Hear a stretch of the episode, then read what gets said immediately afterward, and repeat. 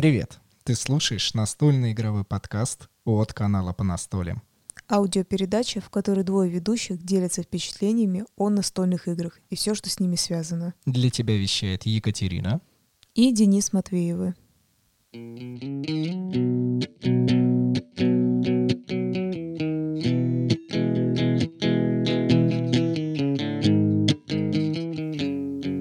Сорок четвертый выпуск в эту прекрасную субботу вы все начинаете слушать. И для вас, опять же, вещают Денис и Катя Матвеевы. А, мы поговорим о настольных играх. И я всем, кто только начал слушать, напоминаю, что вы нас можете слушать на различных площадках, как Яндекс Музыка, ВК, Apple подкасты, где захотите, по субботам. Катя, здравствуй. Да, здравствуй, Денис. Ты все не можешь никак отучиться от кучи разных приветствий, от того объявления, кто это говорит, учитывая того, что это все было вначале сказано. В следующий раз ты обязательно начнешь. Нет. Не начнешь. А, как всегда, мы начинаем наши подкасты, когда нет гостей. Мы обсуждаем настольные игры, которые мы испробовали за прошедшую неделю. А, мы делимся коротенькими впечатлениями и, наверное, ближе к середине выпуска мы начинаем основной тему выпуска. А, тема выпуска будет про деньги, я думаю, это будет очень интересно, нам есть что сказать на эту тему, но опять же, а, Катя, какую ты первую настольную игру хочешь помусолить? Помусолить? Так интересно.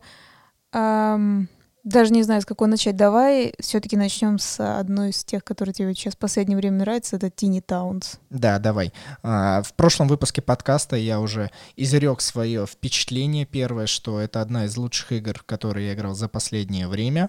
И здесь у нас будут небольшие искать и дебаты, потому что, как оказывается, мне так тихонечко потом на уши сказали, а, то, что Денис, а мне игра, ну, так, посредственно зашла, и я немного огорчился, хотя, опять же, мы всегда даже в нашей семье принимаем, что кому-то нравится, кому-то нет, поэтому это абсолютно нормально. Давай ты вышка, вы, выскажешь на том а, моменте, где тебе не понравилась эта игра. Так, сразу? Я думаю, мы начнем с того, что чем она понравилась тебе и мне, а потом уже дойдем до того, что чем она мне не понравилась, чем она не зацепила меня навсегда, скажем так. Ну, мы же в прошлый раз как бы ее так уже похвалили. Но ситуация чем немножко изменилась. Мы играли все-таки вдвоем, и я сказала, что мне было слишком легко э, выигрывать у тебя, потому что когда ты вдвоем, ты можешь контролировать этот процесс. А, то есть э, вдвоем в нее играть возможно, совершенно возможно, но слишком просто. Не люблю просто. Мне не нравится. Как бы я теперь поняла, что мне нужно обязательно в настольных играх что-то думать. Не, не слишком, условно назовем так, э, по-гиковски, по-задротски. Нет, мне не прям так надо, но мне нужно, чтобы ну, какой-то как на подумать, да, скажем так. И на, для, для двоих это было слишком легко, слишком э, легкий просчет, слишком легкое контролирование игры. Вот, но теперь мы играли троем. Как раз uh, у нас uh, будут рассказы о том, как мы играли в игры uh, в некоторых где троем или вдвоем, но, скажем так, с участником это будет Дени- про Дениса и мою подругу Полину, которая приезжала, нашу подругу Полину. Uh, и у нас такие друзья, которые приезжают откуда-то, Э, мы как сумасшедшие садимся и играем, вы можете не поверить, но с вечера до утра. Э, это так и есть. То есть до утра, в прямом смысле, до утра, до там 5-6 утра. Вот, вот так вот мы садимся. И прям в первый день, когда она приехала, мы поели, и все, и сели играть. Вот, и Тини Таунс мы играли много раз. Ей очень, например, понравилось. И мне понравилось, что здесь уже немножко было, ну, немного сложнее контролировать процессы, хотя я и какое-то время даже выигрывала, но не всегда, потому что а, как подруга, так как и Денис, также приноровились к этой игре и уже начали, а, скажем так, ну как это можно назвать, геометрические, да, или как правильно ну, сказать? Ну, просчитывать и размещать здания, ну, да, да то есть, в своем городе. То есть более-менее рассматривать. И мы перепробовали уже все карты. Во-первых, там очень, э, ну как, их не очень много, но есть варианты, как э, играть в эту игру по-другому, по-разному, мешать карты. И это как бы здорово, это плюс игры все равно в любом случае. Но я поняла, что вот Денис и Полина, они вообще в полном восторге, особенно от того, что эта игра до шестерых. И, например, э, такой как моей подруге Полине, ей нужны игры от шестерых, восьмерых, то есть ей нужны прям большие какие-то комплексные такие, ну как комплексные в плане на побольше людей, ну и комплексные, да, конечно, и комплексные игры. И э, она как раз тоже уже ищет больше не вечериночные, а вот такие какие-то игры. И я поняла, что она в полном восторге от этой игры. Денис тоже в полном восторге, а мне кажется, я как будто перепробовала все варианты и такая, ну, ну, ну ладно, ну ок, не знаю. Может быть, это связано с тем, что мне, в принципе, как и в универе, никогда не нравились вот эти, ну, то есть то, что фигуры геометрически ты переворачиваешь, ты это видишь, э, нас, да, приучили к этому как это видеть в пространстве, и, ну, типа, это стало просто, и я начала расслабляться, и такая, типа, а, не хочу выигрывать, не хочу уже думать. Ну, не знаю, может, это как-то так сложно. Меня в этой игре прельщает простота правил. А также мне очень нравится то, что вы все можете посмотреть то, что вы захотите именно в этой игре и расположить ровно те ресурсы, которые вам надо. И, конечно же, здесь э, очень приятен непрямой конфликт, потому что когда есть прямой конфликт, есть вероятность того, что вы поругаетесь. У нас с Катей это не происходит, но с другими людьми такое может произойти. Здесь ругань может произойти, но только она будет забавная, такая веселящаяся, потому что ты не взял тот ресурс, который мне нужен был. И Катя до сих пор мне высказывает за то, что Денис, но это такая игра, здесь не будет ровно твоих ресурсов, а я и не кидаю никому претензии напрямую, просто вот так вот, вот веселюсь и огорчаюсь одновременно, что ресурсы не те пришли в мой город. Я, кстати, хочу сказать, что обратите внимание, на самом деле игра действительно классная. Просто э, это я точно понимаю, что это лично мое, как бы Катина, э, связано с этим именно вот этим пространственными как бы тетрисом таким, да, условно. Мне причем нравятся такие игры, но э, просто поднадоело. То есть я почувствовала, что мне именно такой формат поднадоел, а мы играли до приезда подруги, потом во время. Мы прям много очень сыграли, это прям вообще какой-то кошмар. И мне показалось, что мне, наверное, поднадоело, учитывая, что мы миксовали другие игры, о которых мы, естественно, расскажем. Но я, как понимаю, на самом деле реально игра очень здоровская. Именно желание у меня сыграть в нее уже на троих точно нету, и даже, мне кажется, на четырех мне не очень хочется хочется. Я хочу бы вот прям полным составом на шестерых. И у нас редко выпадает такая возможность, но иногда выпадает, и если она в скором времени будет, э, то мы, естественно, обязательно расскажем, потому что там обязательно нужно выкладывать ресурс, который хочет, как правильно сказать, действующий игрок, да, и э, он, естественно же, видит что-то свое, что он будет строить, а пока до тебя дойдет очередь, получается, ну, если шесть, например, э, целых пять людей выберут что-то там, как Денис говорит, нет, это неправильный ресурс. это было вообще. Это не тот ресурс и так далее. И пока до тебя дойдет, чтобы ты хоть как-то сконтролировал этот процесс, наверное, блин, голова уже взорвется. Ну, понятное дело, не в начале игры, когда у тебя пустое поле, а когда-нибудь там середина, а, все обязательно нужно куда-то поставить, и если ты не поставишь, ну, как бы, даже, кстати, если там и нету слова, тебе надо поставить, закрылось поле, ничего не можешь построить, все, как бы ты останавливаешься. Ты не проиграл, ты просто останавливаешься в этой игре, но, следовательно, ты меньше можешь построить. Вот на шестерых очень хочется попробовать, вот меньше составом, ну, уже нет. Но это лично мое. Опять же, я думаю, что большинству людей все равно бы понравилась эта игра. Мы перейдем к следующей игре, которая полностью противоположна маленьким городам, и она называется Funkoverse. Для тех, кто не знает, и мне кажется, многие фанаты э, игрушек Funko Pop — это такие миниатюры, которые уже изначально покрашены, э, которые обладают большой головой и которые создаются по различным вселенным, мультсериалам, просто сериалам, я не знаю, все, что вы можете представить вот в нашей культуре, да, э, фильмам, э, все есть в фигурках Funko Pop. И компания Фанка произвела на свет настольную игру, в которой закладываются маленькие уменьшенные э, версии вот этих вот фигурок Фанко, и вы ими будете сражаться друг против друга. И игра называется Funkoverse, то есть вселенная Фанка.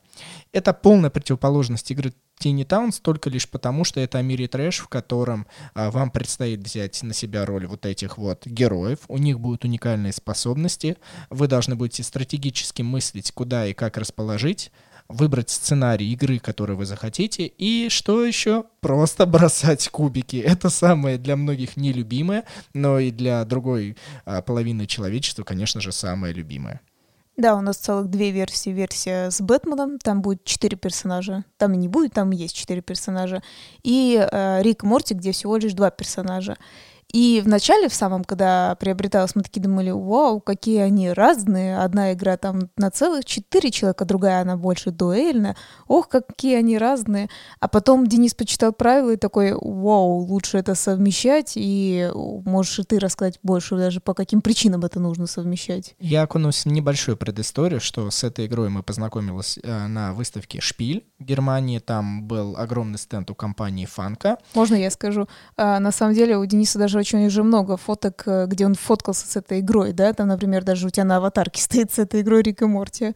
И основной причиной не покупки игры на той выставке была лишь цена, потому что чуть ли не больше 50 евро просили за некую базовую коробку. Почему я говорю базовую? Потому что мне, как подсказали, даже несколько человек на стенде, может быть, их задача была продать мне таким образом, мне сказали, что эти игры нельзя играть по отдельности. То есть вы должны купить стартовый набор и дополнение, чтобы дополнение игралось. Как оказалось, это неправда правда, неполноценной правдой, а, только лишь потому, что играть, если вы купите дополнение, а мы очень любим мультсериал Рик и Морти, и там только две фигурки, и если что, мы с удовольствием бы купили только ее. Но как оказалось, чтобы для полноценной игры, то есть полностью, чтобы получить удовольствие, вам необходимо а, по три уникальных персонажа, вот три фигурки с каждой стороны. И в итоге, если вы покупаете базовый набор от двух до четырех игроков и еще дополнение, тогда у каждого будет по три фигурки, и тогда можно хорошо помахаться. Там суть в том, что у персонажа есть, вот если мы берем именно фигурку, у него есть какие-то индивидуальные способности, а причем их, знаете, не одна способность, их прям много там способностей достаточно, что делает, ну, большой плюс как бы этим фигуркам. И есть условно нейтральный жетон без всяких вот этих фигурок. Во-первых, то есть визуальная часть пропадает, если вам самим просто нравится фанко, даже сами фигурки, даже есть как коллекционирование. А, если вам это нравится, то э, этот жетон вам не понравится, потому что это круг, просто кружочек. И у него, условно, есть э, стартовые базовые свойства какие-то, как у всех персонажей. Но если вы покупаете именно фигурку, у вас есть дополнительные свойства. Следовательно, в чем плюсы игры? Ну, когда у тебя есть дополнение, да, условно, чтобы а, менять, выбирать каких-то других персонажей. И причем, как я помню, мы с тобой как раз а, сейчас будем переходить, как мы играли, а, мы с тобой решили попробовать, а, как ты правильно сказал, там советуются три, ну, как бы, как сказать, дуэльно садятся три три персонажа против трех персонажей, а ты мне говоришь, ну давай для начала попробуем два персонажа против двух персонажей. И лично мы с Денисом в самом-самом начале сели два против двух. А, Денис, он брал, я помню, Джокер и Харли Квин играть. А, почему я уточняю? Потому что если, ну, раз, вот прям раз вас, вас прям сильно-сильно заинтересует, вы можете где-нибудь посмотреть в интернете, и у них прям, ну, то есть свои определенные свойства. А у меня был Рик и Морти.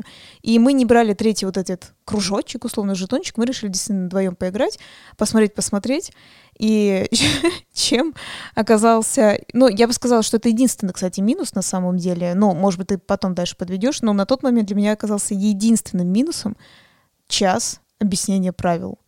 Я вот представила, что мы садимся записывать летсплей, и я понимаю, что мы очень-очень сильно откатимся назад, как мы тем более делаем, ну, как и правильно, я считаю, все равно мы делаем, это когда мы просто сразу начинаем играть, и когда что-то случается, мы объясняем, что случается. Потому что час объяснять правила, ну, слушайте, даже если их по максимуму жать, ну, наверное, 40 минут все равно уйдет, что прям разжевать, почему так, почему сяк. И мы играли с Денисом, э, скажем так, я такая, ага, надо подумать, как это правильно сделать.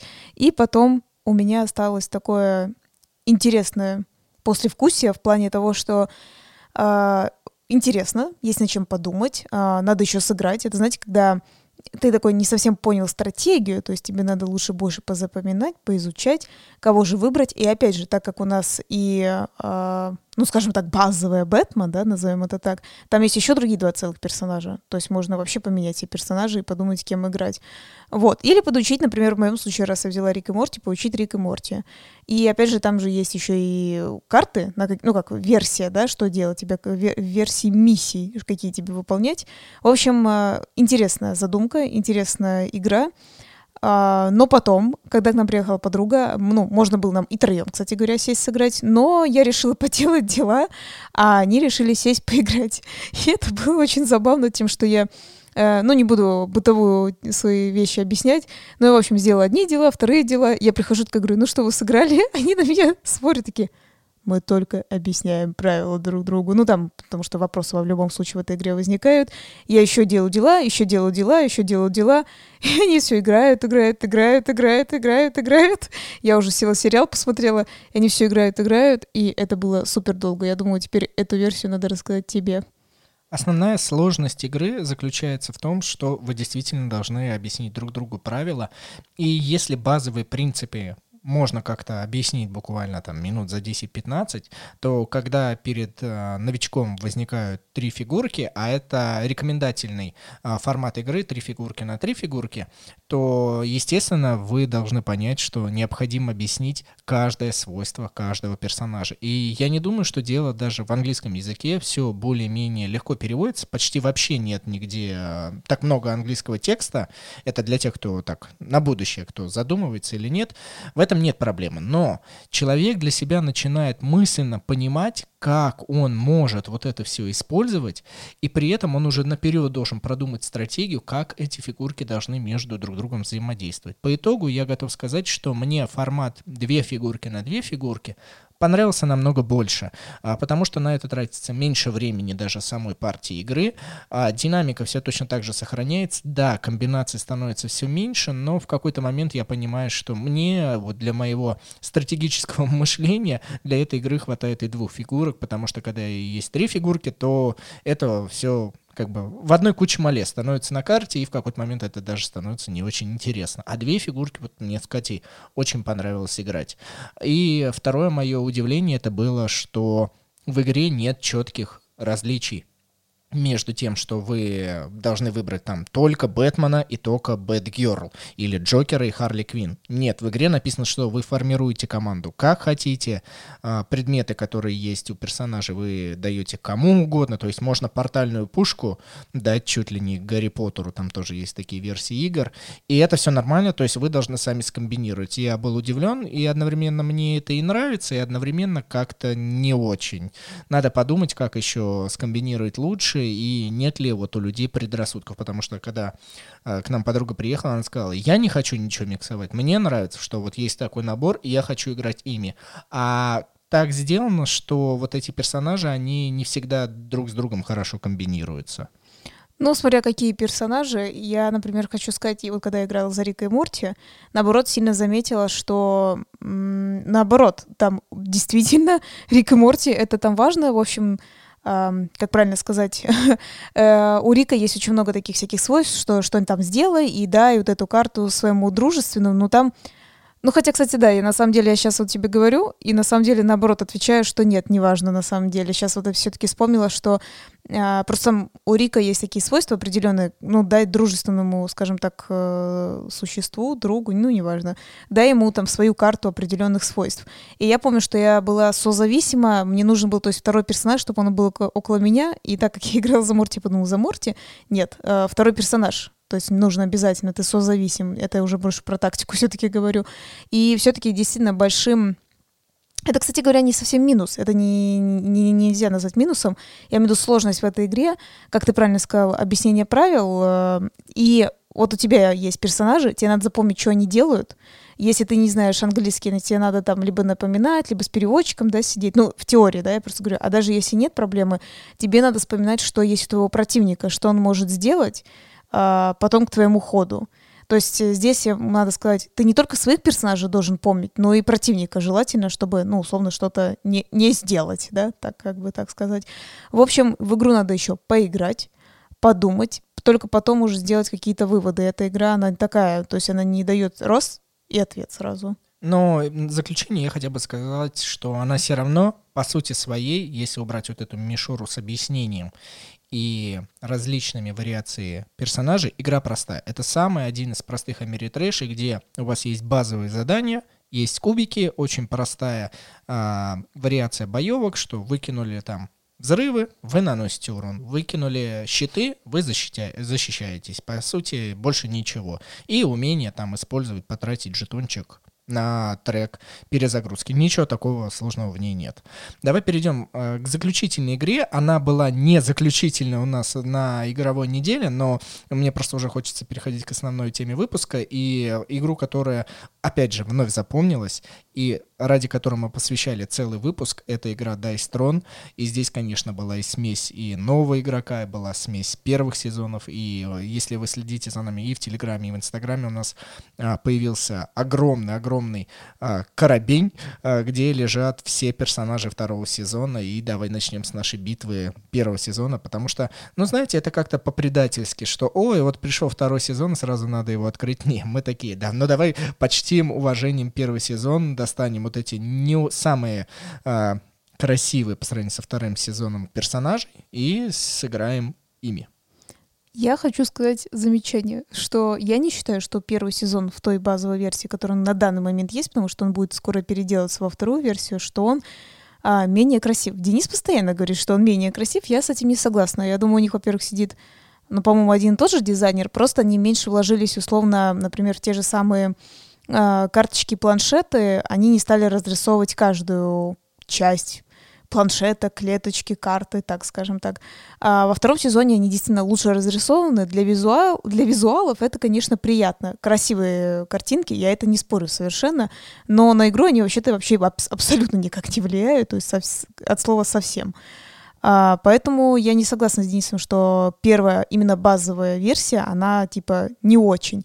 И учитывая того, что мы даже э, до подруги в нее играли, в эту базовую версию, а потом, когда ты села с нашей подругой играть, э, она взяла персонажа из первой версии, а ты решил сразу взять из второй версии.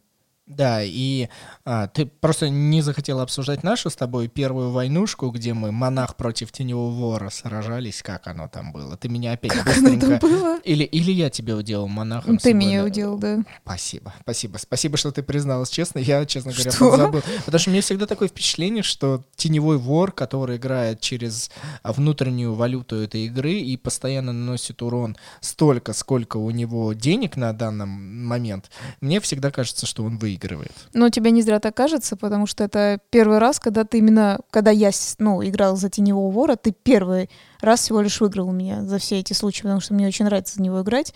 И о, именно монахом действительно ты выиграл. Но когда ты играл как раз э, из новой версии, ты кого взял? Ганслингер, стрелка. Девушку-стрелка, у нее две пушки такие пух-пух. Вот, а Полина, наша подруга, она взяла все-таки именно теневого вора, потому что ее, его было легче объяснить. У нас там целых двое человек сидели и объясняли подруге, как играть, хотя легко объяснить, но просто, ну, типа, какая твоя тактика, типа того. Вот, а Денис как бы взял прям нового персонажа, прям тут сейчас изучать, как там у него тактика, только-только-только сейчас. И конец все-таки был у вас достаточно интересен. Мы одновременно взаимно уничтожились, потому что я нанес окончательный урон и добил буквально теневого вора, а теневой вор в ответ кинул мне тоже достаточно урона, чтобы мы одновременно оба умерли. Неприятная ситуация, но схватка была эпичной, мне очень понравилось, я бы еще бы хотел сыграть этим персонажем. Мне вообще, в принципе, я вот так вот всегда между э, внутри себя мечусь, нравится ли мне игра Кубовый трон или нет, но по сочетанию всех действий мне больше нравится, потому что э, взаимодействие кубиков и просчет тех способностей, которые вы должны активировать, при этом у вас еще есть карты, то игра, конечно же, стоит внимания, особенно когда вас двое, и вы можете до шестерых, но, правда, разработчики, да и мы тоже советуем, что один на один игра заходит вот прям самое то. Я хочу сказать, что нашей подруге тоже эта игра понравилась, и ей это понравилось не потому, что она наша подруга, у нас бывает различаются мнения в играх, примерно 40% ей что-то может не нравиться, ну, естественно, и нам также что-то не нравится, что что ей нравится. Но здесь сошло, сошлись во мнении, что очень здоровски. Она поняла, что она закажет себе этот набор потом в будущем. Но э, что наш Денис начали возмущаться, Денис давно это еще говорил, э, очень большая колода карт, и нет никакой быстрой прокрутки. То есть ты по стандарту там всегда добираешь по карте, иногда у тебя выпадает карта, где добери какое-то количество карт, и чаще всего как бы и ничего, и не прокручивается колода, и что-то не доходит до тебя, да даже если не только что-то доходит, ты, в принципе, ну, не очень много вариантов взять эти карты. И даже больше половины колоды у тебя просто, ну, все, остается, и ничего на конец игры. Ну, раз теневой вор набрал столько денег, я думаю, нам стоит с тобой переходить к основному тему выпуска и уже обсудить денежки и как они связаны с картоном.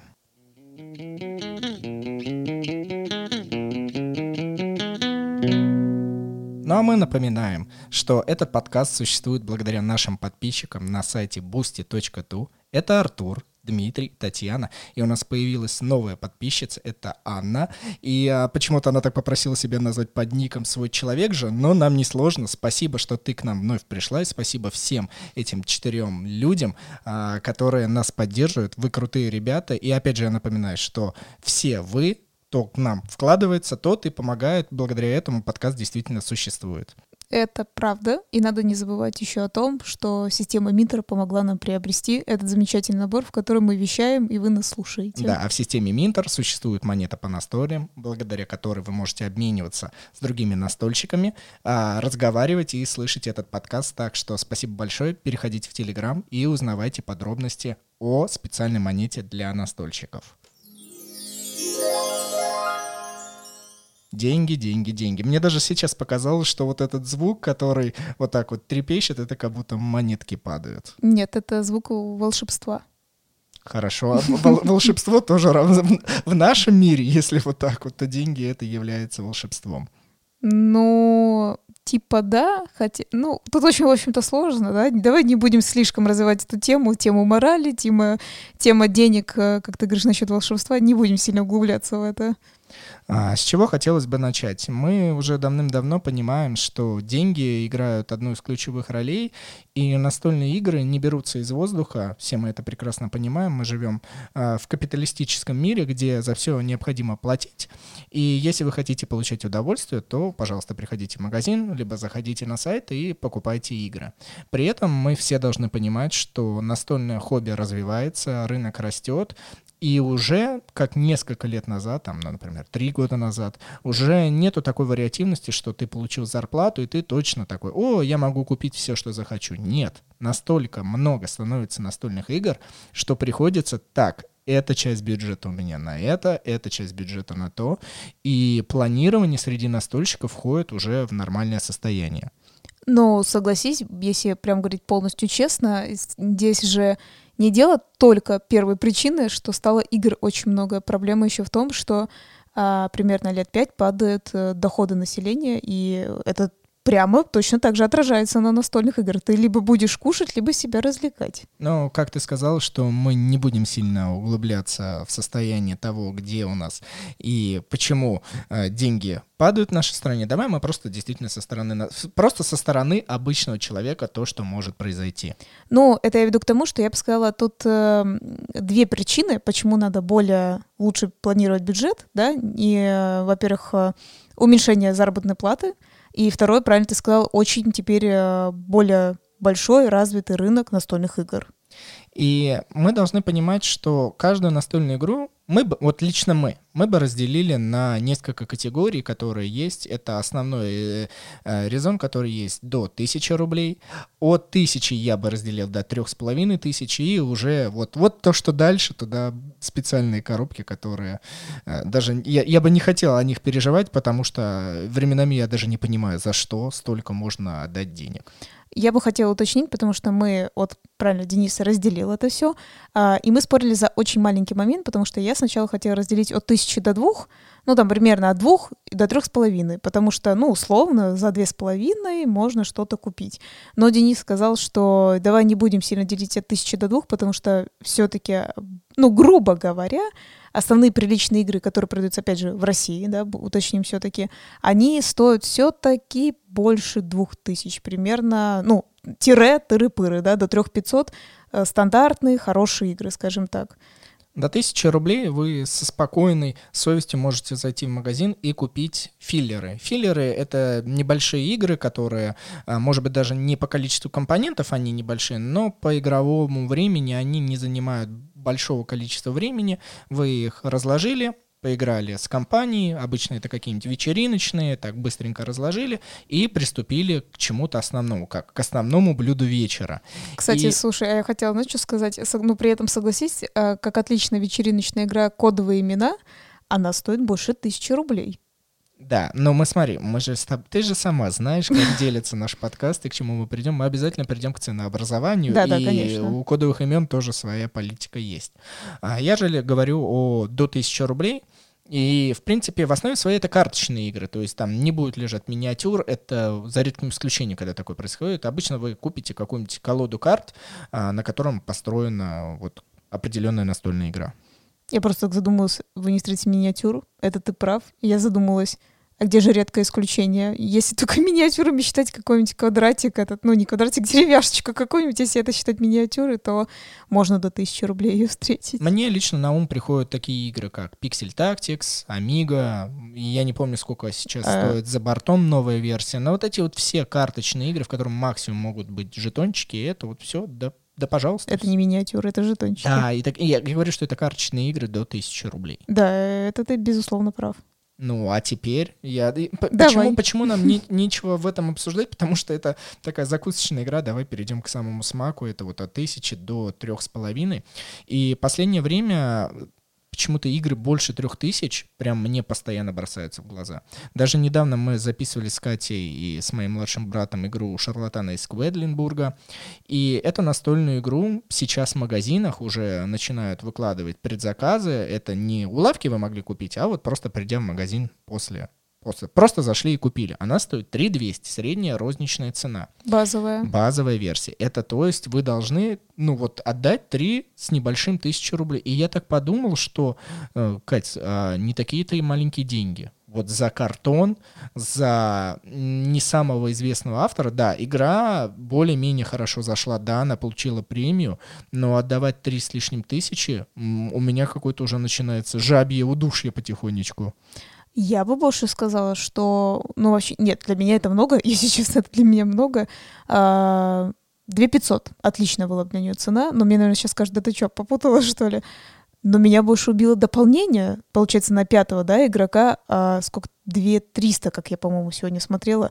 Я такая, чего? Ну, типа, кто, кто будет реально на пятого человека за ну, 2 300 покупать, ты мне скажи. Ну, не знаю, кто, ну, ну не знаю, по-моему, жесть какая-то. А, нам сейчас в комментариях напишут, что, а, вы забыли про скидки, вы забыли про различные бонусы, внутренние баллы, которые можно потратить, и вот у вас там и выйдет до минус 20%. Да, мы все прекрасно понимаем, что магазины специально делают такую наценку, что неподготовленный подкупатель а, может прийти и вот по максимуму взять стоимость, чтобы магазин заработал по максимуму. Подготовленные люди, они могут себе а, снизить э, цену настольной игры, но я думаю в среднем на 20-25%. Не будет э, уже ниже стоимости. У нас нету таких черных пятниц, как э, за рубежом, настоящих черных пятниц, а, когда там игра продавалась, например, по 50 долларов, а вот черную пятницу она продается там за 10 или там 11 долларов. А, у нас такого нет. А, поэтому эти игры для меня начинают складываться в такое, что я, наверное, склонюсь больше, что я возьму, например, две игры по полторы-две тысячи, но зато у меня будет две более-менее комплексные игры, которые входят в эту стоимость. Слушай, хотела по поводу шарлатанов вот что все-таки сказать, что мне действительно интересно, как люди, вот те, кто сейчас покупал их, я бы хотела действительно, чтобы люди написали в комментариях, почему. Потому что, помнишь, мы смотрели, ну, когда я тебе сказала, о, я увидела цену все-таки, сколько она стоит в России, э, к тебе пришла, и ты мне такой говоришь, это, скорее всего, только на предзаказе.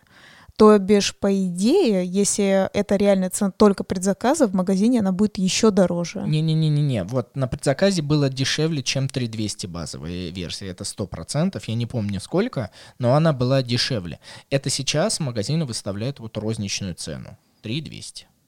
Так думаешь, да, все же? Да, я так думаю. Но в любом случае, если вдруг изменится цена еще и выше, кто-то увидит в магазинах подороже эту игру, если дороже увидят, мне интересно, напишите, пожалуйста, в комментариях, в каком конкретном магазине вы увидели. Ну, вы поняли, в смысле, не надо конкретно точку говорить, а, чтобы действительно видели ее дороже. Потому что я задумаюсь, а не могли бы еще сильнее ценник задрать? Может быть и могли, но для этого есть некие факторы, о которых мы с тобой буквально чуть-чуть попозже поговорим. Единственное, все-таки еще надо сказать, что раз вы слушаете подкаст, я не знаю, какой вы день вы э, будете его слушать, но у нас уже вышел летсплей по этой игре. Обязательно перейдите, посмотрите и определите для себя, насколько эта игра вам нравится. И если вы готовы будете выложить в районе 3000 рублей плюс-минус, а, то, пожалуйста, да. приобретайте Э, вы сможете ее где-либо найти. Ты знаешь, я бы хотел с тобой определить и а, буквально вклинить небольшой интересный факт, связанный с деньгами и настольными играми. А, регулярно, если посмотреть на компании по настольным играм, которые создаются, и когда вы можете вложиться до их основной реализации в магазинах, то компании делали и начинают больше и больше делать рассрочки. Раньше, например, года два назад, я не наблюдал такой тенденции. То сейчас настольные игры, и не обязательно, чтобы они стоили больше трех с половиной тысяч рублей, э, даже делают там вот как шарлатаны, у них была рассрочка на два, и если мне не изменяет, опять же, память, чтобы вас никого не вести в заблуждение, но я знаю, что делают рассрочки, рассрочки и на три раза. И как ты считаешь, э, что с этим связано, как это влияет? И, скорее всего, мое мнение, что если делаются такие рассрочки, то э, у людей действительно не хватает денег вот здесь сейчас просто купить настольную игру. Первое хочу сказать, что вообще-то я помню, по-моему, даже два года назад уже делали если не ошибаюсь, это были Crowd Games, если не ошибаюсь, 50% заплати, потом доплати 50%, и они вообще-то даже объявления часто увешивали, что ля-ля-ля, заканчивается предзаказ, либо вы платите, либо мы снимаем вас вот с тех, кто предопла э, предоплату внес.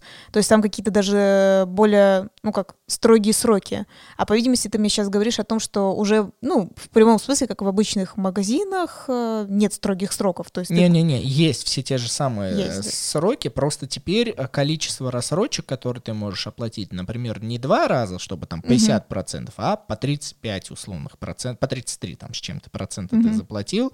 И получается, что вот, например, игру, ну, которая там стоила 3 с лишним тысячи, условно, да, опять же, предполагаем, ты разбиваешь себе по 1000 рублей.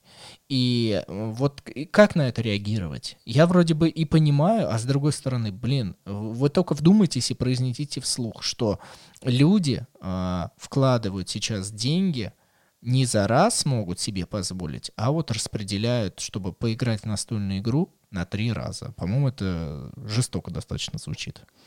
Ну, до советов, которые мы дадим, мы, естественно, лучше скажем потом, потому что это мы наконец, как всегда, выпуска, надо слушать до нас, чтобы это услышать. Я думаю так. Во-первых, это разный подход у каждого человека. Например, мы не хотим никого обидеть, тот, кто взял ипотеку или рассрочку на что-либо. Опять же, когда это очень срочно касается, например, какой-нибудь квартиры, ну, для нужды, например, для расширения, ну, например, то есть у вас там муж, жена, дети появились, вам срочно нужно расширение, и вы поэтому только и берете. Так бы вы никогда и не взяли бы. Но я считаю, что в нашей стране такие огромные проценты, что ну, слушай, ну реально всю жизнь надо работать, чтобы это выплачивать, и ты только выплатишь это на себя, и неизвестно, сможешь ли ты когда-нибудь помочь ребенку точно так же там купить квартиру или заплатить за образование в будущем. Ты только пытаешься а, вот на нынешнюю свою ячейку семьи это оплатить. Uh, точно сейчас же, так же, как я слышала в аптеках, тоже предлагают то ли рассрочки, да, какие-то на таблетки. И это ужасно, но при этом ты понимаешь, раз это предлагают, значит, каким-то людям, видно, срочно нужны эти таблетки, и, наверное, они будут это брать, потому что им нужно срочно для здоровья. А это же больше такое развлечение, да, но при этом ты хочешь это развлечение. То есть тут очень сложно. То есть тебе, с одной стороны, могут смотреть, сказать, но это же не квартира, это же не еда, то есть зачем ты это берешь? с другой стороны, человек тоже может сказать, ну, смотрите, я, ну, хочу играть, это мой досуг. Да, я готов это взять в рассрочку, потому что вот у меня такая зарплата, и поэтому я так буду платить. И раз разделили на три, по видимости, были запросы. Я не думаю, что это, знаешь, просто так в голову откуда пришло. Видно, были действительно запросы, что я даже 50% не могу потянуть. Э, хотя бы сделайте мне, чтобы я за три зарплаты, да, получается, платила одну игру.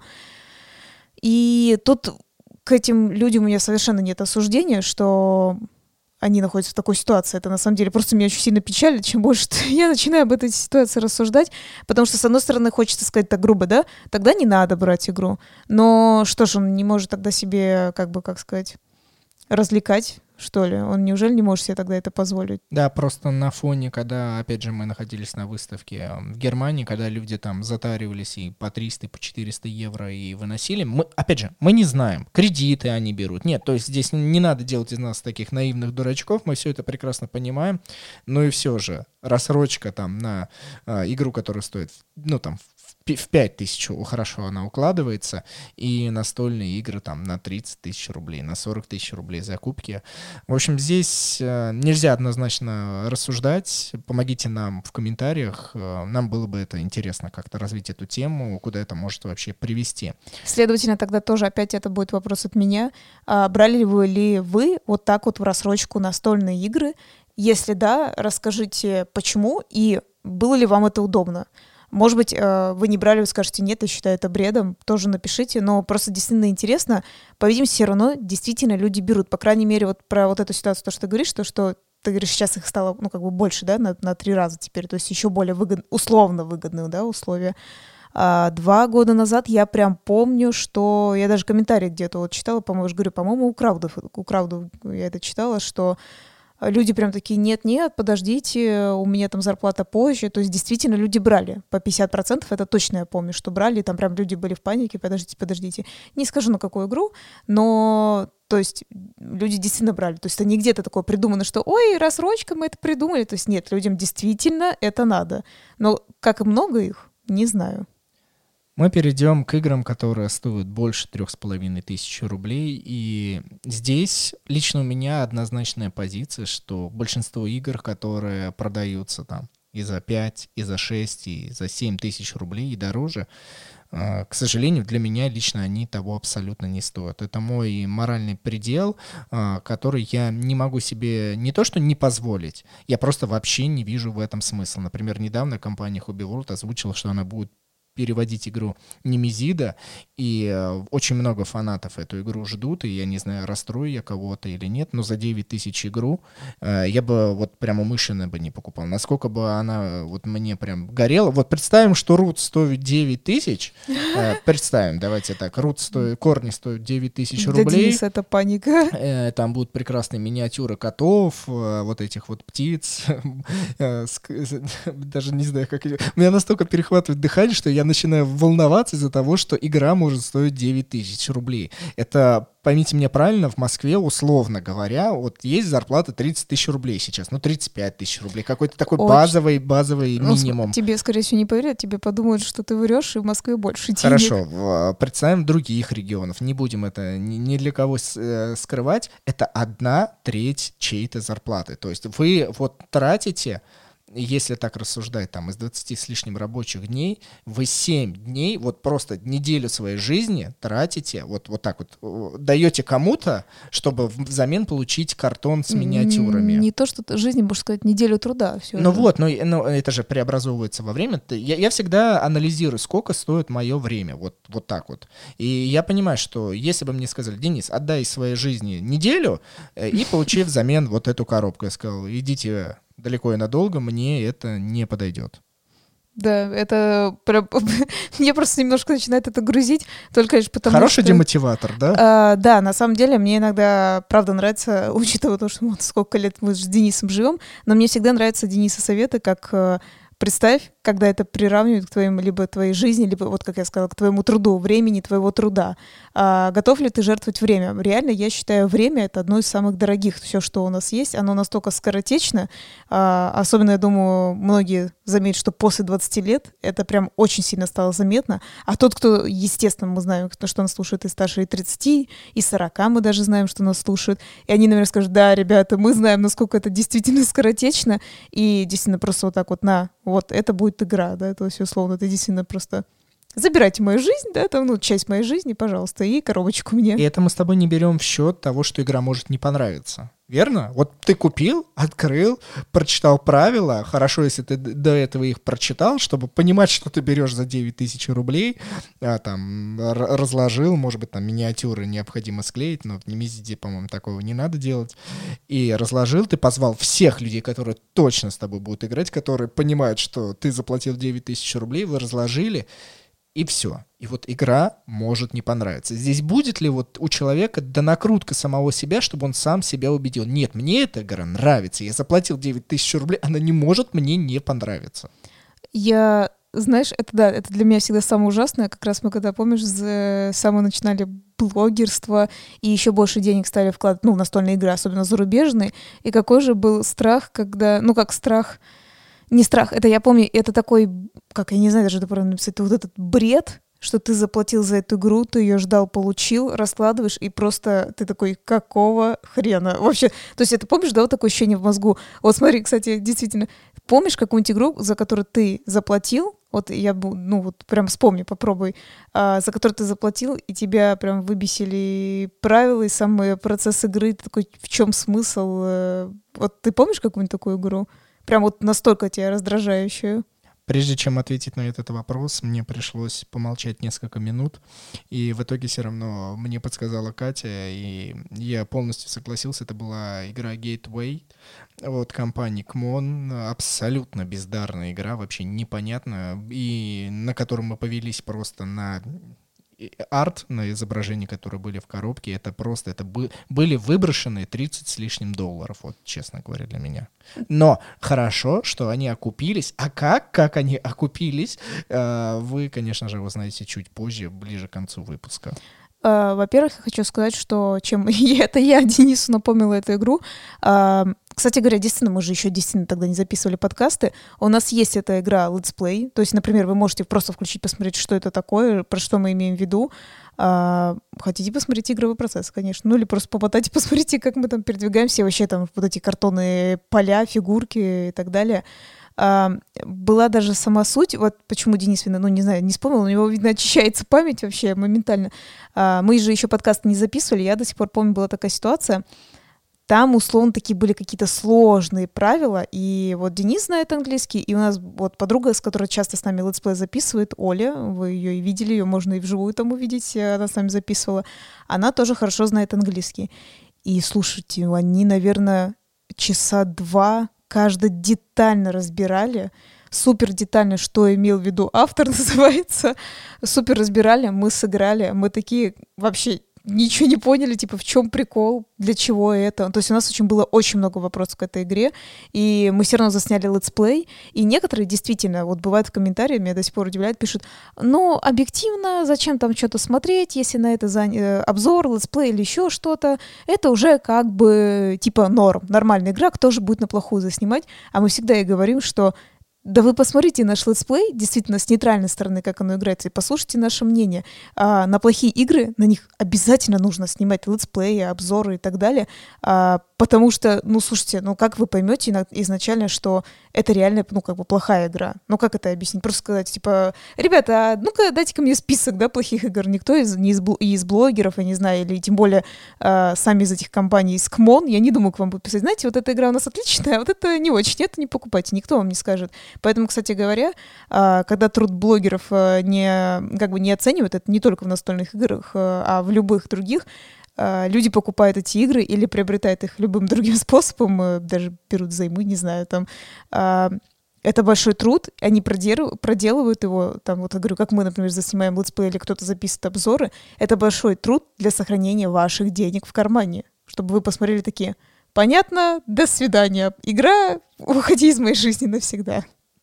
Давай перейдем к тому и расскажем нашим слушателям о том, что как мы считаем, как складывается денежная политика в любой настольной игры. И я думаю, что когда человек для себя разобьет определенные понятия и каждую игру сможет вот так вот анализировать, то он поймет целесообразность и насколько а, себестоимость этой игры оправдана или нет. Первое, что хочется отметить, это, конечно же, качество компонентов, их количество и количество коробок, которые издатель или там просто автор, самоиздат а, решил напечатать. И благодаря этому вы должны понимать, из чего исходит стоимость игры. Если количество качество компонентов хорошее, то, конечно же, нельзя сделать из, я не знаю, там, из обычной бумаги э, с огромным количеством клея невероятный картон, который не будет стираться там даже через год, через два, если вы его постоянно будете трогать. Нельзя сделать качественные карты, я не знаю, из обычного какого-нибудь тоже картона, который там покрашен, ну, с, с малой граммовкой красок, которая ложится на этот картон, и при этом, чтобы карты не затерлись потерлись. Поэтому всегда анализируйте. Если качество плохое, ну зачем, зачем за это вообще платить? Да, я иногда так вспоминаю, не буду говорить, какие конкретные игры, но вообще были такие примеры, да, когда, помнишь, ты выдавливаешь, э, вот некоторые тоже говорят, зачем нужна распаковка, когда ты выдавливаешь какие-нибудь, ну, картонные Крути детальки. педали, вот ты сказал, мне сразу Вспомнил, приходит, да? да, вот э, крути педали, мне прям та распаковка и качество этой игры настолько не понравилось, что а, после этой распаковки это я единственный раз, когда я достал пылесос, и мне пришлось пылесосить Точно, стол, да. потому что там столько было ошметок после вот а, оставшихся картонных листов, это было ужасно, и в принципе потом крошились э, вот эти вот дороги, они еле-еле соединялись. И я помню, как я лично помню, по-моему, мы не настолько сильно критично к этому отнеслись, потому что, ну, я не могу сказать, что все плюс-минус такое было. Нет, это не так. Не, не прям так не крошилось. Просто я помню, знаешь, все равно был часто не просохший картон. а, бывали вот детальки какие-нибудь ты отрываешь, и они вместе, знаешь, отрываются с этим, с, то, ну, с тем, что надо выбросить, да, условно. И ты такой, ну, блин, да, нехорошо, но, наверное, пока это такой уровень, и потом ты получаешь много зарубежных игр, ты смотришь эти компоненты, и ты такой, вот как должно быть. Ну, типа, вот он уровень, а вот то — это просто выброшенные деньги. Вот я, я думаю, ты сам согласишься, сколько можно перечислять, особенно вот компания Devir, казалось бы, да, это не американская компания, не условно традиционно типа французско-немецкая, да, какой-то такой условно, то, что мы представляем европейский, но как же они делают качественные игры. То есть э, я иногда даже задумываюсь, есть у нас локализация некоторых игр, и я задумываюсь, а вообще нужна ли лока- локализация наших, если у них, именно их, да, как бы игры, ну, просто суперского качества. Посмотрите, например, Папуа, которая Денис сделал, именно даже не летсплей, а распаковку. Господи, какие же классные компоненты. Потом у нас уже новые есть их игры. Катя, Катя, я тебя остановлю. Люди, опять же, мы с тобой вспоминаем, что люди не готовы платить больше, даже если качество будет лучше. Не готовы. У нас, а, а, как, как вот со стороны я наблюдаю, и сколько раз я в телеграм-канале на этот счет рассуждал, и мне даже писали в личное сообщение негодование, потому что люди не могут признать и в какой-то момент честно и открыто сказать, что да, я не готов платить там на 500-600 рублей дороже, условно, или там на 1000 рублей дороже. Я не готов это делать. Я лучше куплю настольную игру, которая здесь сейчас на предзаказе стоит там 2000 рублей. Это мировой хит, который за рубежом стоит там по 40 долларов или там по 40 евро, соответственно. Я не буду это покупать, потому что я куплю за 2000 рублей. И человек не готов признать, что игра, я не знаю, сколько он в нее будет наслаждаться, но если она через какое-то время начнет стираться или ломаться, некачественно делать, то, ну, ну что, что я с этим могу поделать? Что я могу с этим поделать? Ты как этот из Министерства настольных игр. Ну что мы с этим можем поделать? Нет, бороться здесь бессмысленно, это, это выбор людей, и это нормально. Я не считаю в этом как бы прям совсем ничего плохого. Это данность, которую я лично принимаю, но я всем, кто нас смотрит, и всем, кто нас слушает и читает блог, а, всем пытаюсь донести, что, ребят, вот сделайте так, вы получите то-то, то-то, то-то. Да, у вас будут такие-то минусы, с которыми, если вы смиритесь, то вы получите намного больше плюсов. А, давай перейдем к, даль- э, к далее, потому что за качество мы поняли, за количество компонентов это понятно. Следующая стоимость игры, которую накладывает, это известность автора, его влияние на игровой рынок. И здесь, так как у нас настольный мир все равно зарождается, люди не так сильно знают а, авторов. В принципе, как и, мне кажется, настольные игры очень тесно связаны с книжным издательствами э, и с книжным печатанием книг, потому что и там, и там сейчас авторы появляются настолько часто, что, ну, невозможно, в принципе, узнать, кто является там мастодонтом или кто что делает. Но а, я настоятельно рекомендую, когда... Невозможно? Н- Нет ничего невозможного. Согласен. А, Я настоятельно рекомендую, когда вы берете определенную настольную игру и видите автора, вбейте в интернете, это буквально делается 3 минуты, посмотрите, сколько игр он сделал. Хотя бы по количеству настольных игр, которые он сделал. Если это для автора первая игра, и он сразу ставит, ну там издатель сразу ставит такую-то планку, это надо быть, ну, наверное, очень уверенным в своем продукте, что первая игра настольная, а- а- настольного автора будет прям, ого, огонь. Ну, ну, блин, очень сложно согла- согласиться. Знаешь почему? Потому что за имя понятно, что нужно платить. Если есть люди, которые не согласятся с этим, это будет странно, потому что имя действительно зарабатывается ну, долго достаточно, и потом это точно накручивает ценник на игру. Кстати говоря, не настолько прям много, но накручивает ценник на игру. Ну, то есть, опять же, вы, например, ходите на музыкантов каких-то, вы же ходите, это тоже определенное имя, их творчество и так далее. Это абсолютно то же самое, как и с книгами, ты правильно сказал. Вы же э, бестселлеры, бежите за авторами, которые много-много лет на рынке пишут там какие-нибудь ужастики, по которым снимаются фильмы. Это понятно, да, кого я имею в виду. С играми то же самое, но э, я считаю новичков нельзя прям так сразу так типа сказать, ой, у него точно ему нельзя сильно завышать ценник и так далее. Нет, завышать не надо, но это не значит, что его первая игра будет плохой. Возможно... Я такой не сказал, я просто сказал, что, ну, мне так кажется, первая настольная игра автора не может дорого стоить. Э, слушай, знаешь, я это что задумалась? Помнишь, э, как же ты бредил э, вот этой игрой, господи, э, сказки сказки, где три поросенка-то было, прикинь, не забыла, как называется. Dream Forest. Да, Green Forest. А по-русски она теперь как называется? Лес сказок. Лес сказок, все правильно. Вот, вот, сказки, сказки. А, где про... Ну, там начинается, то вы свин, свинками играете, там такие красивые классные миниатюрки. Как Денис бредил этой игрой, он увидел вот эту всю красоту, огромную коробень. А, сама идея была интересна, что сделали по, сказ, по сказкам. Я считаю, кстати говоря, до сих пор сама идея э, зарубежное именно издательство было все очень-очень классно.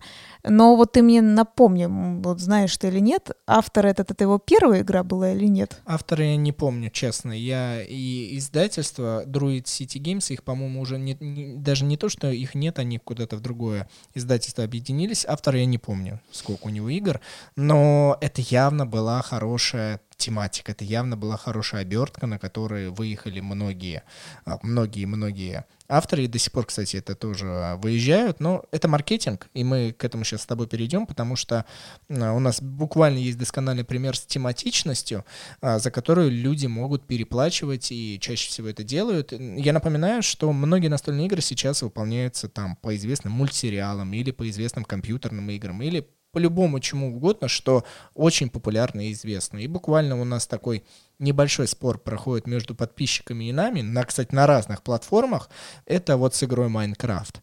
Люди везде пишут, что 40 долларов, 40 евро за эту игру много. Я здесь согласен, я правда согласен с подписчиками, что не может такая настольная игра с таким качеством стоить там по 3000 рублей, потому что там даже нету а, какой-нибудь картонной качественной фигурки, а просто картонный лист вот этого персонажа, который вставляется в пластиковый, вообще абсолютно в дешевый, а, ну вот этот подстаканник, я не знаю, как еще сказать, и тонкие листы а, самого игрового поля, я здесь согласен. Здесь идет вот накрутка, это Майнкрафт. И, естественно, все самые э, любители этой игры, они либо начнут хаять эту игру, либо наоборот, вау, Майнкрафт, вот как нам пишут комментарии, дети в восторге. Я очень э, рад, что так происходит. Но э, давайте будем рассуждать. Я бы за 40 долларов ее не купил, но долларов 30-35 я за нее отдал, потому что игровой процесс, вот самое важное для меня в игре, в принципе, я получил. Я с удовольствием сейчас а, в нее играю с младшим братом и могу там родителям показать. И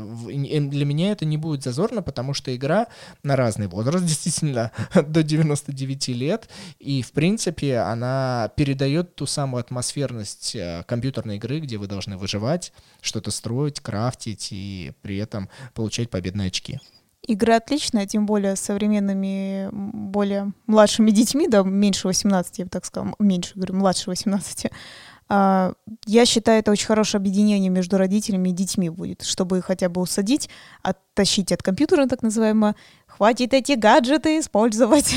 Да и просто, чтобы люди несколько поколений поняли друг друга, почему младшие играют вот в эту игру, что в ней такого, а младшие такие, йоу, предки, посмотрите, вот это сейчас навье, вот давайте через картон я вам объясню, что и как. Ты с родителями также через йоу разговаривал? Йоу, да. Йоу, предки, посмотрите сюда. Ну и заключительный момент, который нам не стоит забывать, это то, что в наш мир а, технологий, в мир рекламы и маркетинга не стоит забывать о том, что каждая настольная игра а, включает в себя стоимость шумихи, которые создают пиарщики вокруг каждой настольной игры. Потому что среди многообразия по всему миру а, коробку вы просто так не продадите. Здесь сейчас огромные средства вкладывают различные компании в том, чтобы вы обязательно купили эту настольную игру.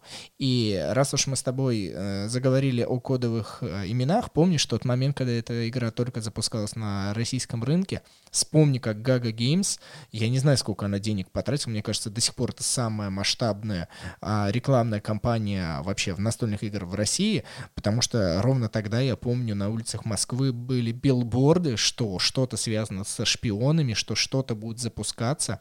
Потом огромное количество рекламных интеграций были у различных блогеров, причем не связано с настольными играми. Мы даже возмущались, потому что а, продавать игру это, конечно, круто, но не стоит забывать, что вот эти вот там 1300 рублей или сколько там рублей а, изначально игра стоит, в, вот в эту стоимость заложен весь вот этот вот рекламный бюджет. Если его убрать и уменьшить, возможно, игра и будет стоить там рублей 700-800, потому что, ну, по сути, кроме карточек и классной игровой механики, ну, часы, ладно, песочные часы, то только в первой версии. Да.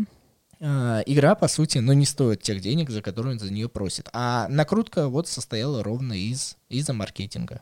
Я бы сказала, сама она как вечериночная, она классная, мы много раз о ней говорим. В плане, вот если мы говорим, как мы сказали, компоненты и качество, да, если мы к этому возвращаемся, компоненты там, карточки, по сути говоря, в основе своей лежат. Картонки и карточки. Не считаем, господи, там одной, да, подставки или сколько их там для вот этого секретного кода. А так там, ну, картон, бумага, назовем это так. Но, кстати говоря, нормального качества. Мы столько раз играли в эту игру, и друзья у нас играли, ну, там, свои версии, да, этих игр. Они, слава богу, ничего не рвутся, согласись? То есть качество-то нормальное. Но, по сути говоря, это все картон, и, как ты правильно сказал, никакой миниатюры, ничего. Ну, 700 рублей не знаю, но до 1000 точно можно было понизить. Да, понимаешь, помнишь, первая версия, вот та самая э, розовая коробка, где и ложемент лежит, и лежат различные вот эти часы, в которых больше не было. И в принципе все более-менее как-то сформировано было.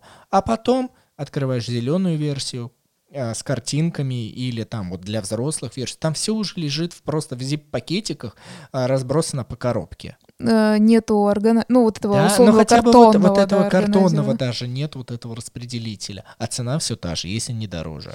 Я помню вот фиолетовая версия, как она только появилась, потому что у нас а, есть компания, которая обожает эту игру. Вообще, мне кажется, вся, все наши компании обожают эту игру. И вышла фиолетовая, и там более взрослый контингент, они говорят, ой, мы точно это хотим, прикольненько, прикольненько. И вот на тот момент 1600 стоило. Сейчас, по-моему, примерно то же самое осталось, ну, максимум, ну, там, полторы. Ну, то есть э, она все равно стоит дороже, но э, ложемента нету, э, часов нету, все в zip-пакетах, ну, у нас есть эта версия, поэтому мы так и говорим, ну, и у них это есть версия, мы тоже ее видели, ни часов, ничего, а просто потому что типа 18+, то есть э, больше взяли на том, что 18 плюс же будет, ну вы поняли, да, то есть э, те надавили, м-м-м, что-то там другое.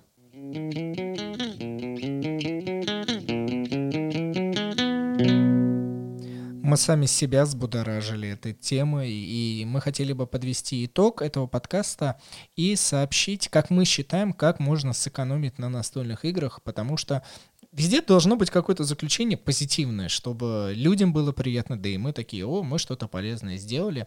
И здесь я хочу начать с небольшой аналогии. Я очень люблю читать, и э, передо мной в определенный момент э, стала развилка.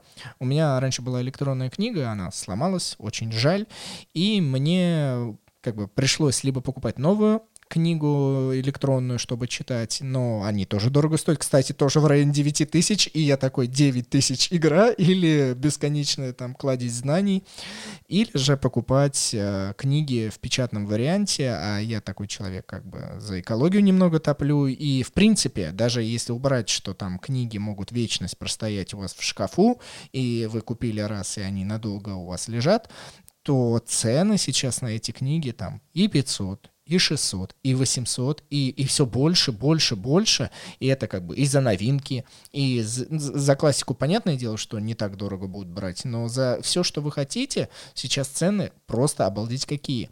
И я для себя как бы решил поискать варианты и гуляя по Москве, а, и я такой думаю, что, ну, а почему бы не зайти в библиотеку? Они же существуют до сих пор, и какие у них там условия. Мы зашли с Катей, все узнали, я получил читательский билет, и уже вот на протяжении трех недель я беру с удовольствием книги. А, по времени их нужно возвращать через месяц, а раньше было там через буквально неделю. И самый главный страх, который связан как с настольными играми, так и с книгами, что в библиотеке нет ничего нового. Для меня это было самое страшное, но я нашел какую-то молодежную библиотеку, она так и называется в Москве, где все есть новинки. То есть все, что я хотел почитать, у них есть это в наличии, просто немного занято. Чуть попозже я это возьму. Но, чтобы вы понимали, это абсолютно бесплатно. И аналог, который мы хотим Катей вам рассказать, это игротеки, которые проводят как магазины, как и отдельные компании, просто не связанные с магазинами.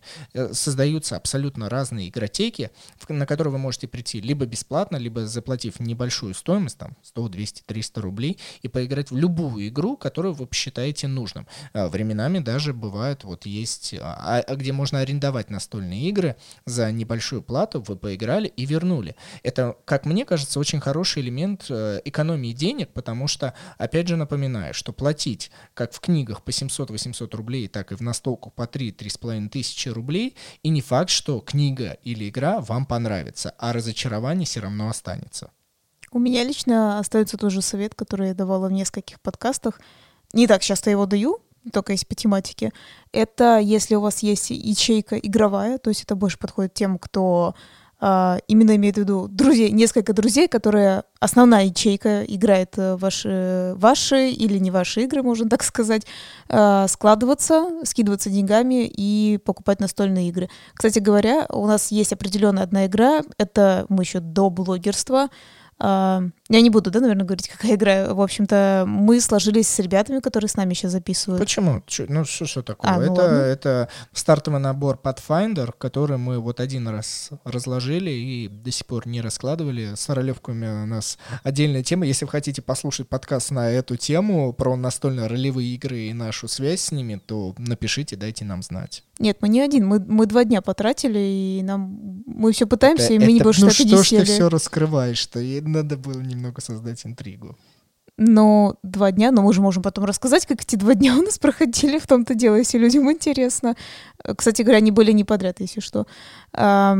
Так вот, и я говорю, если у вас есть общая игровая ячейка, как и мы также с друзьями, мы действительно скинулись по 50% и купили эту игру. Казалось бы, она вроде бы не так много стоит, да, но относительно, да, не так много стоит, но мы решили э, давайте вот на такую вот для нас на тот момент, это было давно-давно, э, масштабную на тот момент игру, когда мы играли, что там, да, тоже там Pixel Tactics, да, там что, Интриги Вероны, да, если не ошибаюсь, так игра называлась. А, восьмиминутная империя. В общем, такие маленькие игры, а, а это для меня казалось, вау, что-то такое масштабное. Давайте сложимся. То есть мы сразу решили сложиться, и даже сейчас мы говорим, э, самое интересное, что мы эту игру так не продали, мы хотели ее продать, но потом мы все время обсуждаем, а может мы еще сыграем.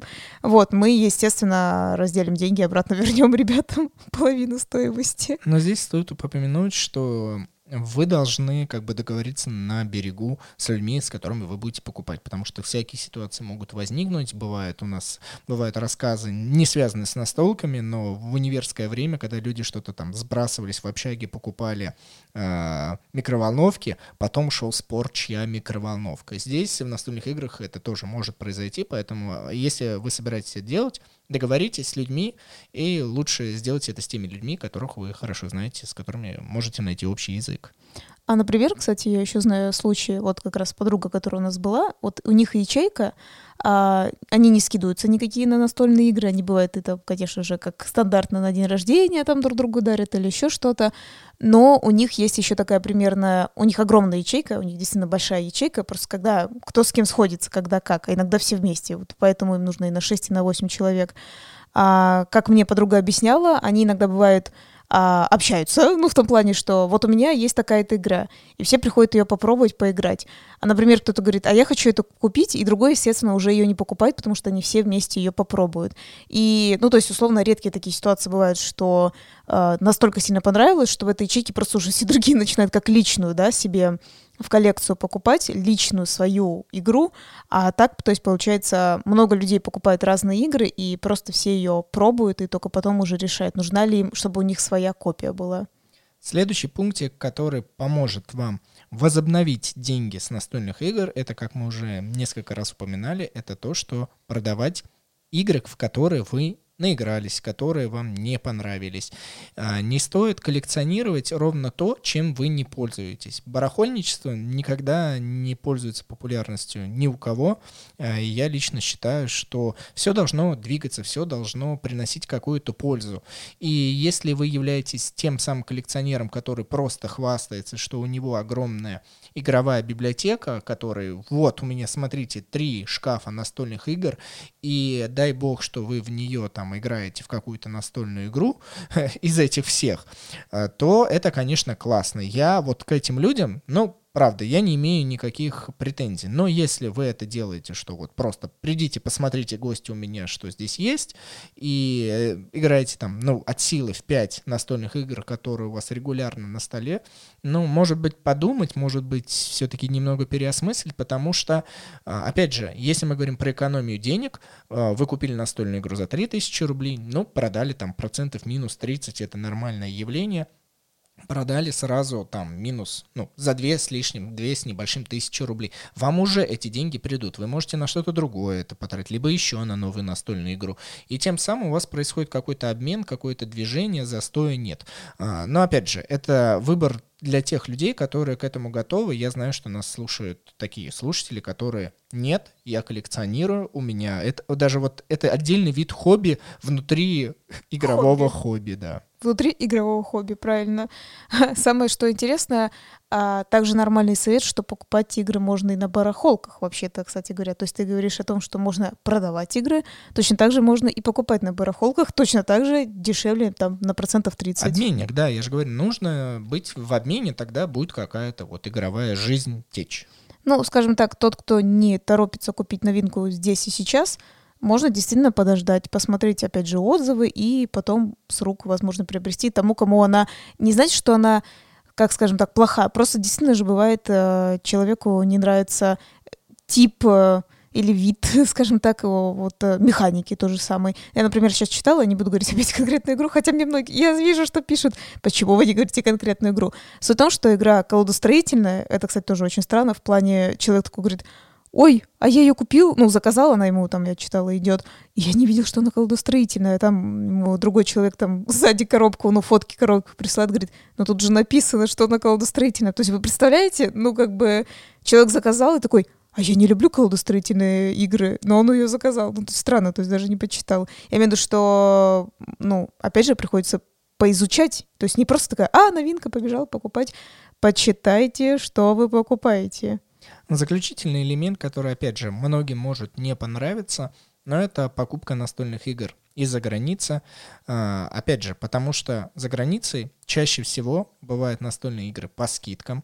А, бывает благодаря сервису Grabber, если вы живете там, в Москве, в Питере или в больших городах, то доставка благодаря этому сервису, за который нам не платят за рекламу, это все идет от чистой души, а, то вы можете приобрести настольные игры с наименьшей стоимостью. Бывает так, что там локализация стоит 3000, опять же, рублей, к примеру, а с помощью Grabber вы там купите иностранную за 2500. Переплачивать 500 рублей за русский язык, но при этом чаще всего за не самое хорошее качество, Здесь каждый для себя сам решает, мы лишь даем советы, мы не раз сэкономили огромное количество денег, и при этом, я не знаю, как можно измерить стоимость того, что ты не ограничен э, ожиданием локализации, потому что сколько раз я вижу нытье, когда же вы локализуете эту игру, когда же вот, вот когда, а этого вообще может не произойти, ребят. Нужно быть настолько вот э, реалистами, что не ждать у моря погоды, а если вы там изучите английский язык, это вам во многом пригодится.